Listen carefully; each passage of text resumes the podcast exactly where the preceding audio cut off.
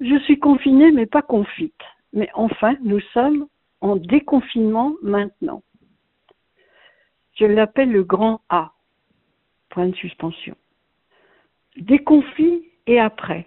Point d'interrogation. Et tant de besoins et soif de compréhension confèrent à nous tous stress et changement à cœur. Où l'optimisme forcé peut tromper nos peurs. Non.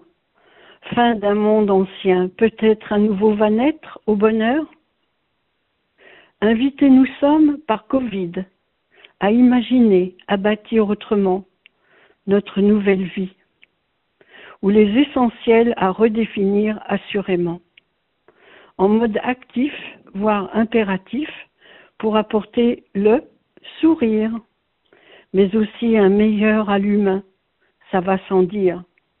Ensemble rêvons, santé, sécurité pour l'heure, nouvel équilibre à rechercher en profondeur.